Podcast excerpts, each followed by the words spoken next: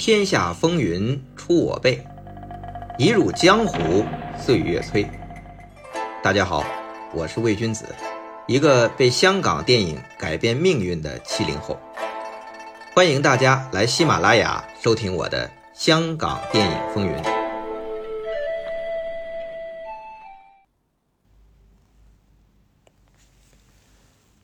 话说邵氏嘉禾争霸，旗下。也各自培养出两位武术指导升任导演的全能型影人，刘家良与洪金宝。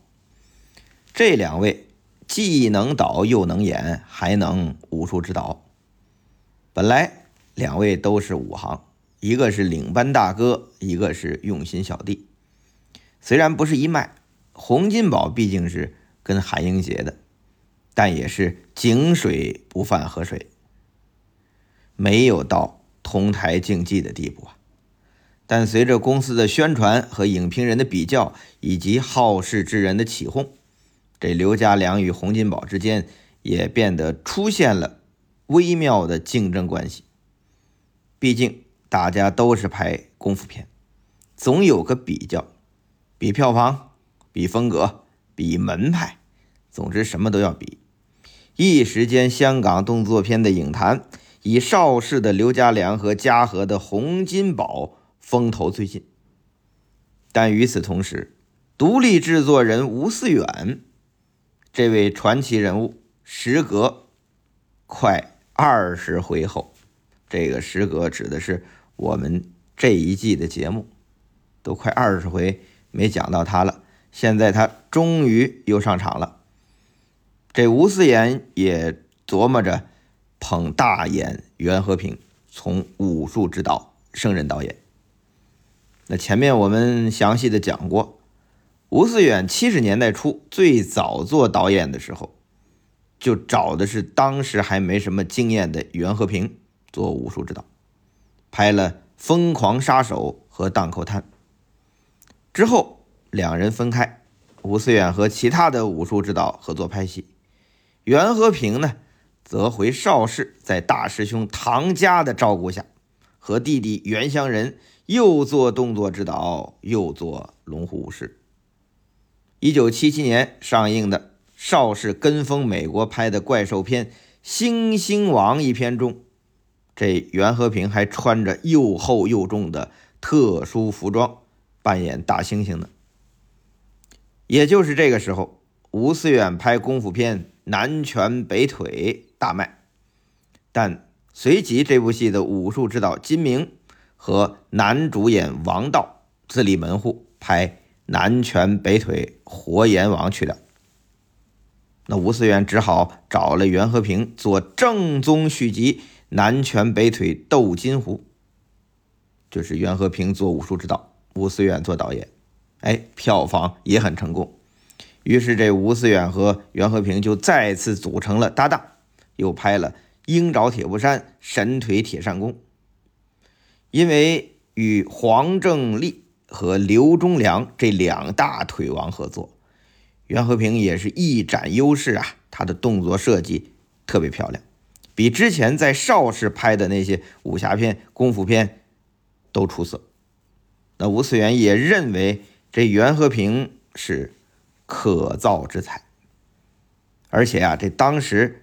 刘家良和洪金宝都已经成功的从武术指导转型导演了，那刘家荣也在哥哥刘家良的帮助下做了导演。那吴思远认为啊，这袁大眼就是袁和平后来的八爷，能力不在他们之下。不过啊，有这个眼光的也不止吴思远。袁和平啊，后来回忆说，当时啊，因为拍了吴思远的几部戏。非常的成功，其实不止吴思远，很多人已经找袁和平做导演了。那袁和平也有转导演的心思，但是他得有一个好的项目，起码有一个拿得出来的剧本啊。那这时候还是吴思远够快，拿着写好的《蛇形刁手》这剧本找到袁和平，请他做导演。至于男主角啊，我们现在都知道了，自然是后来成为国际巨星红的最久的成龙。不过，据说啊，其实吴思远最早并没有想到用成龙，或者说成龙并不是吴思远的唯一选择。当时这功夫片开始兴起，象形功夫，什么蛇形啊、龙形啊、虎形啊、鹤形啊，还有功夫喜剧的风潮。那张彻导演带起的这种血腥暴力的风格已经不受欢迎了。那傅声、汪宇相继以青春逼人、活力四射的功夫小子形象示人了。你像傅声在《洪拳小子》里，汪宇在《神打》里，甚至在《洪熙官》里，他演洪文定嘛。其实这些功夫小子演的呢，已经有一些喜感了。再到洪金宝拍出。三德和尚与冲米六正是打响功夫喜剧的招牌。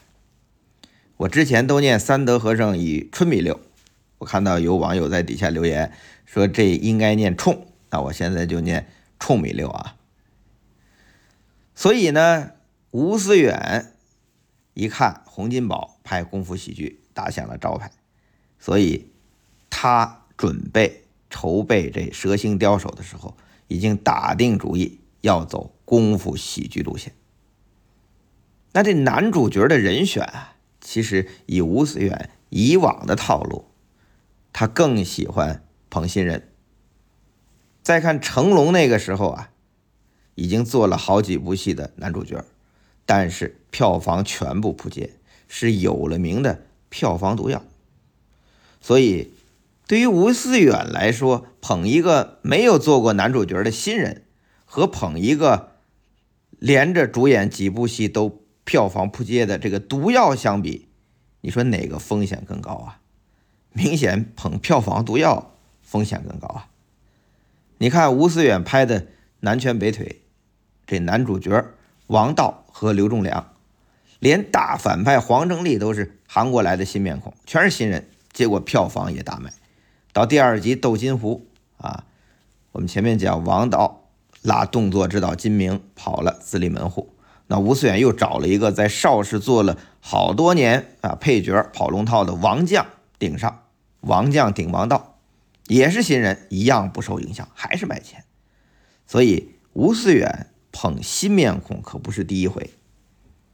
那么他拍《蛇形刁手》的时候，他有考虑过捧新人吗？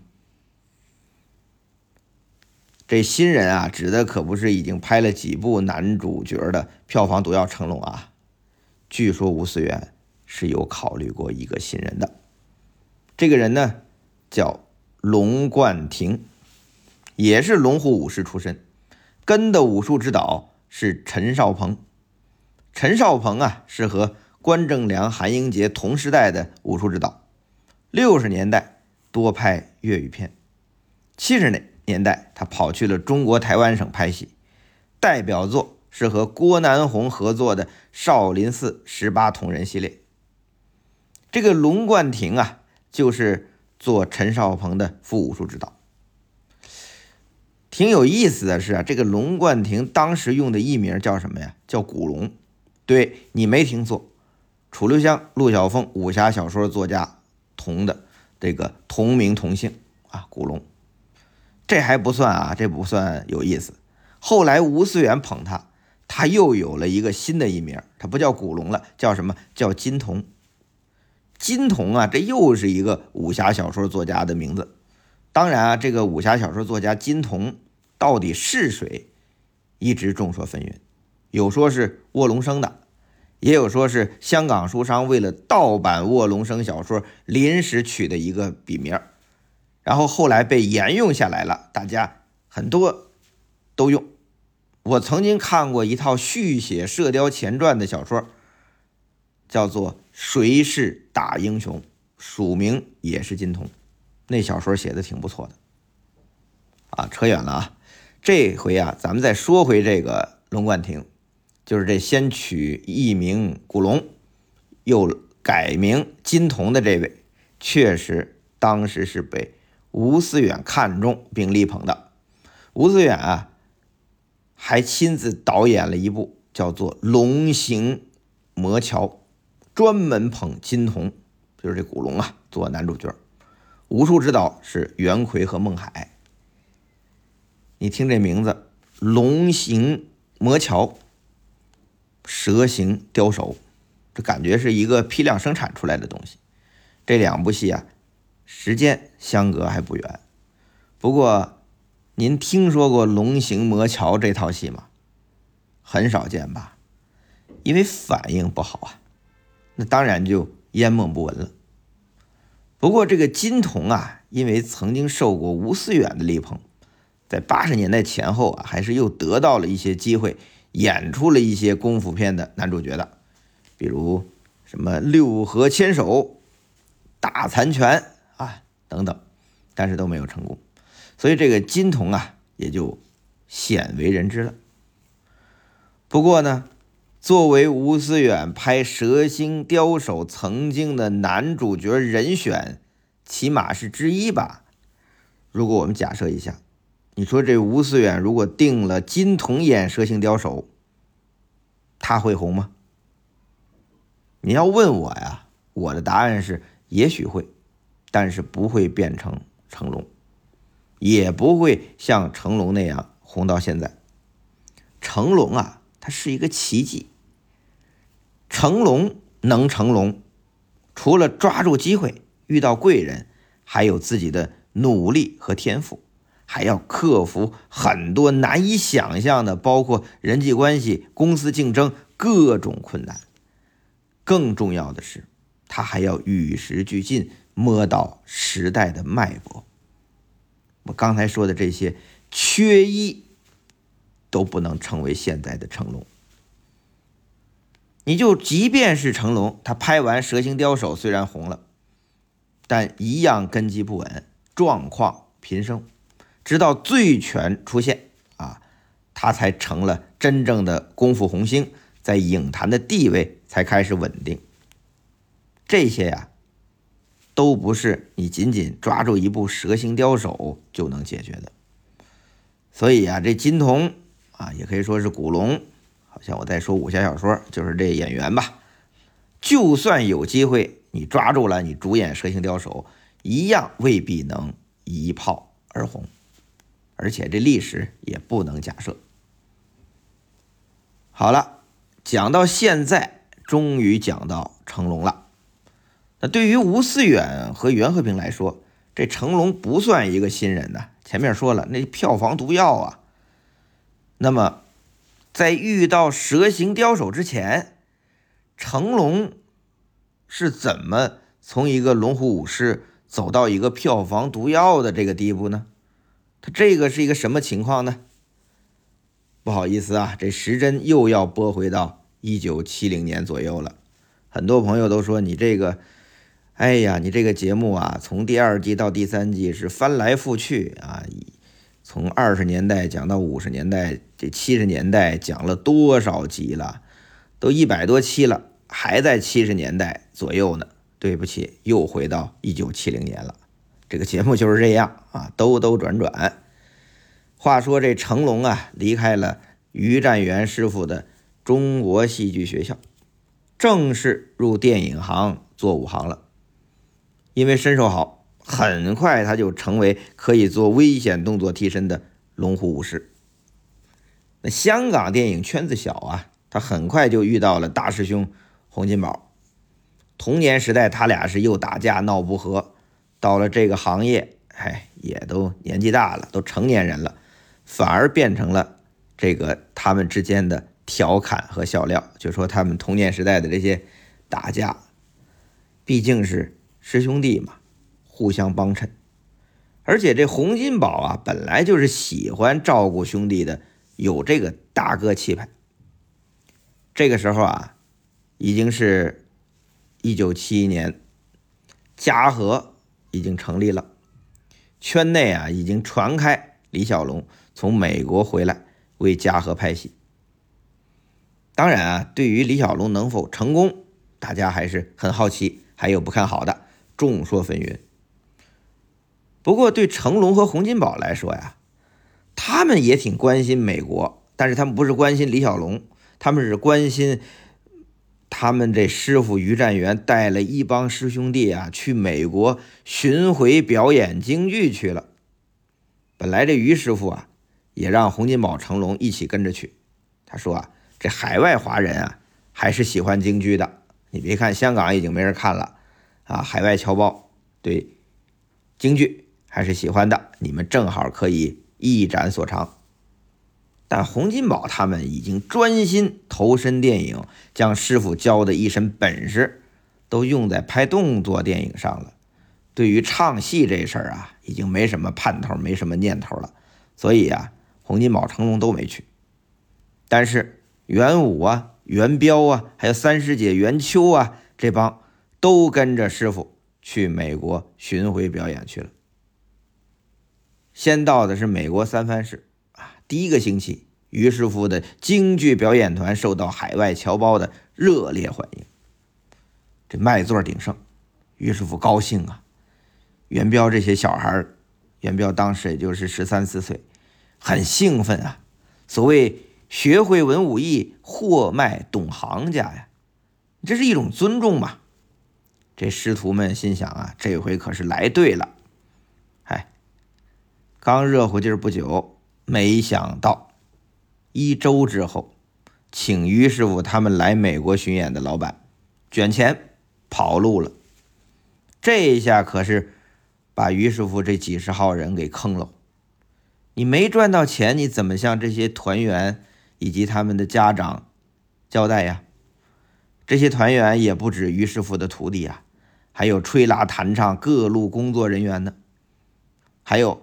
他们只持有短期在美国停留的签证，现在滞留美国了。那滞留期间吃住的开销怎么办呢？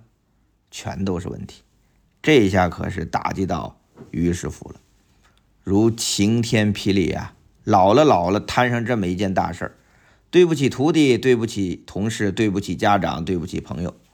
这事儿当时啊，闹得非常大。最后还是香港政府出面把这些人接回来了。袁秋回忆说呀，他们上飞机的时候，于师傅一直跟他们说对不起，对不起，老泪纵横。于占元非常内疚，最终选择留在美国，他觉得没脸回香港见亲朋故交。那到后来，洪金宝、成龙他们走红，于占元也跟着沾了光。有电影片商还打于占元的主意，请于师傅主演了一部叫做《师傅出马》。这片商啊，就是郭南红，非常会搞噱头的那个郭南红，拍过《少林寺十八铜人》的郭南红。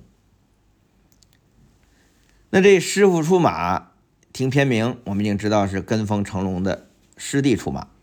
这部戏，于占元。没有回香港来拍，也是郭南红拉着团队去美国拍的，因为于师傅不想回来，香港啊，伤心地啊，对不起这些朋友啊，徒弟啊，所以呀，这个师傅出马基本全程都是在美国唐人街拍的。那留在美国的原班人马，就是洪金宝、成龙的这帮师兄弟妹们，也很多都参与了这部叫做《师傅出马》的电影。比如袁弘啊、袁楠呐、袁鑫呐、袁发呀等等，但是他们和师傅一样啊，都只能算是在电影这玩票了，他们都没有真正进入电影这个行业。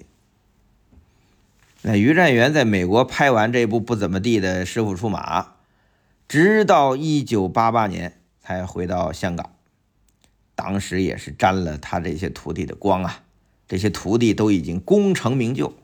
啊，都已经占据香港电影当时最中流砥柱的位置，一帮徒弟给于师傅祝寿，哎，于师傅是赚尽面子。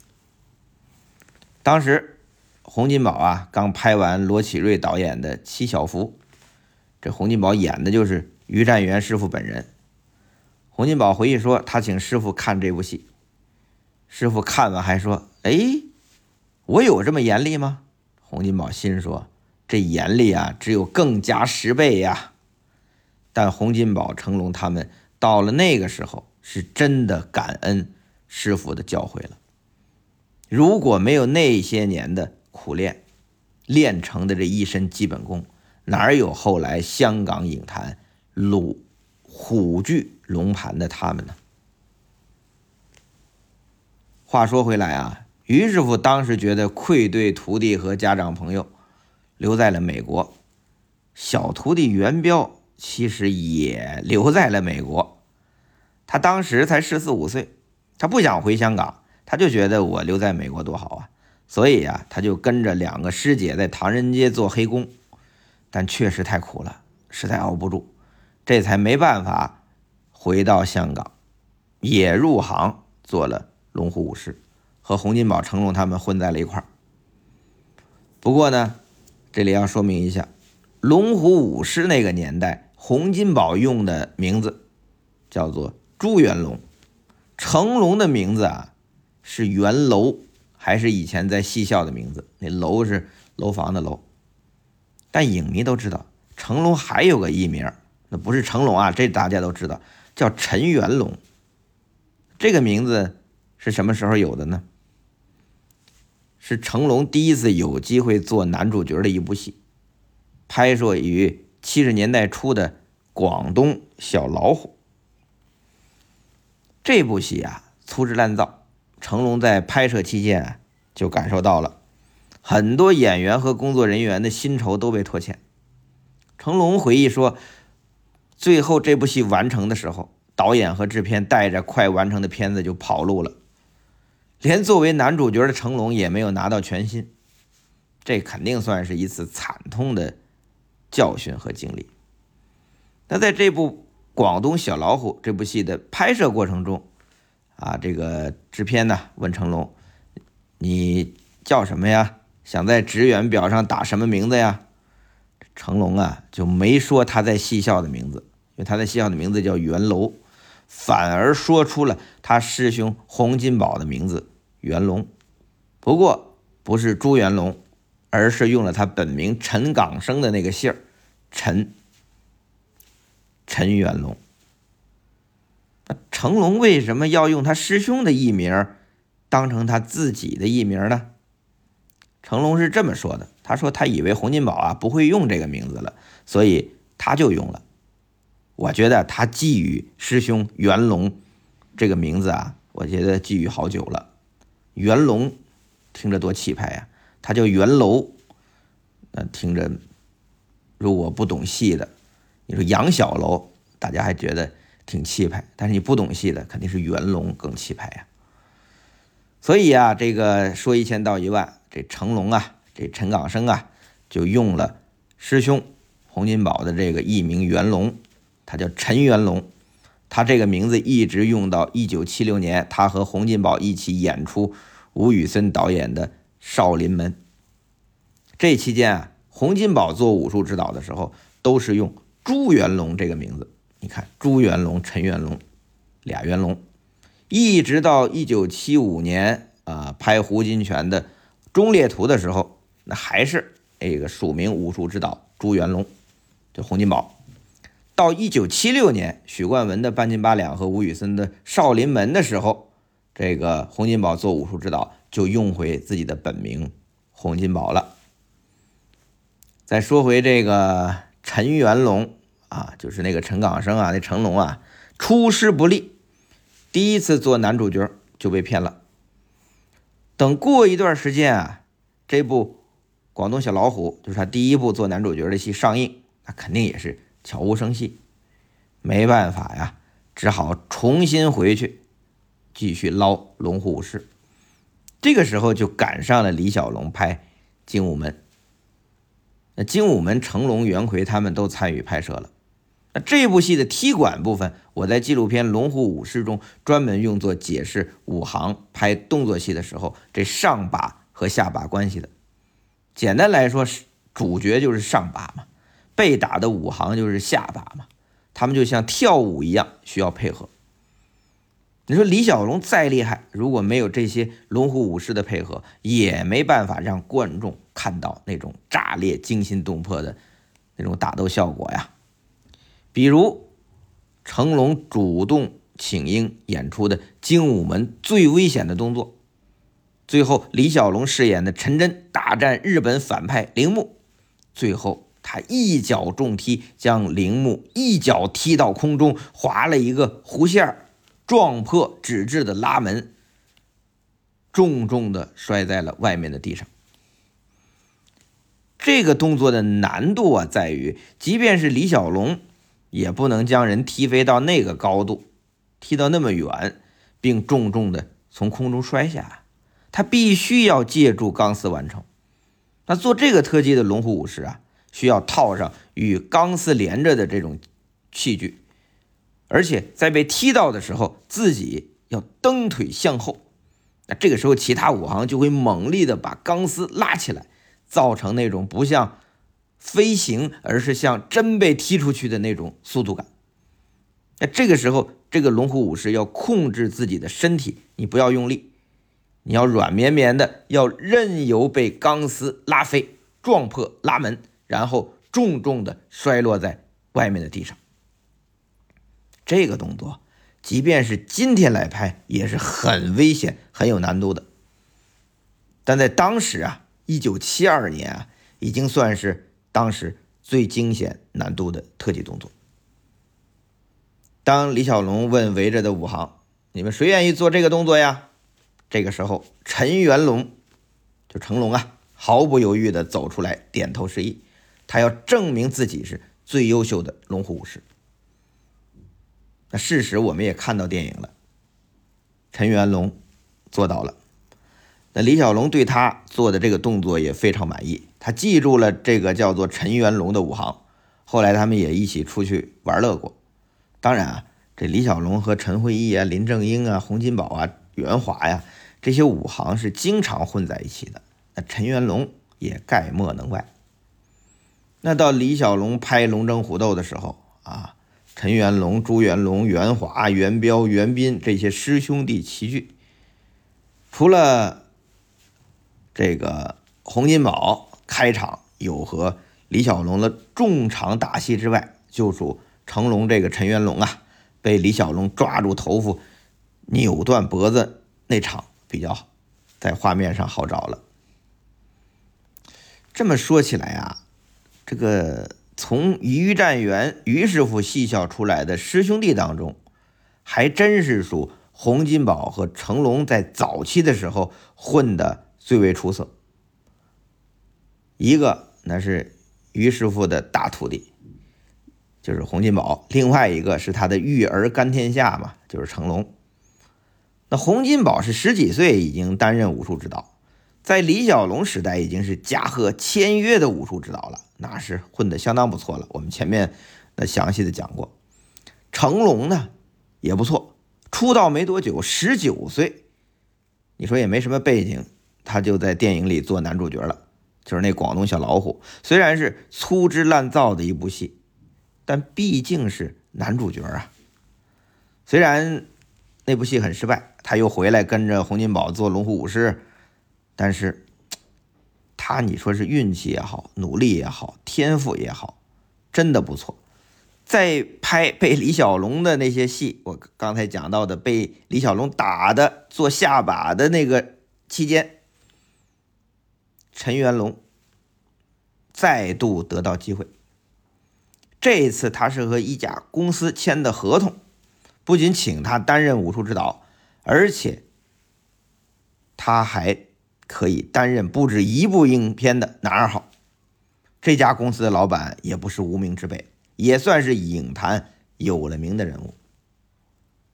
那成龙就感觉啊，这一次啊比较靠谱了。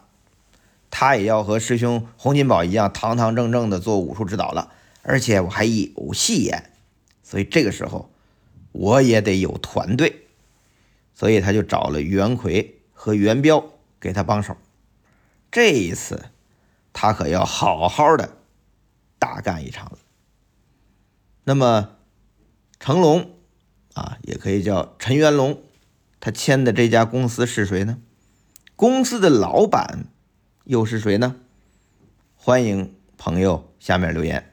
我猜有人啊，不一定能猜对。好，预知后事如何？且听下回分解。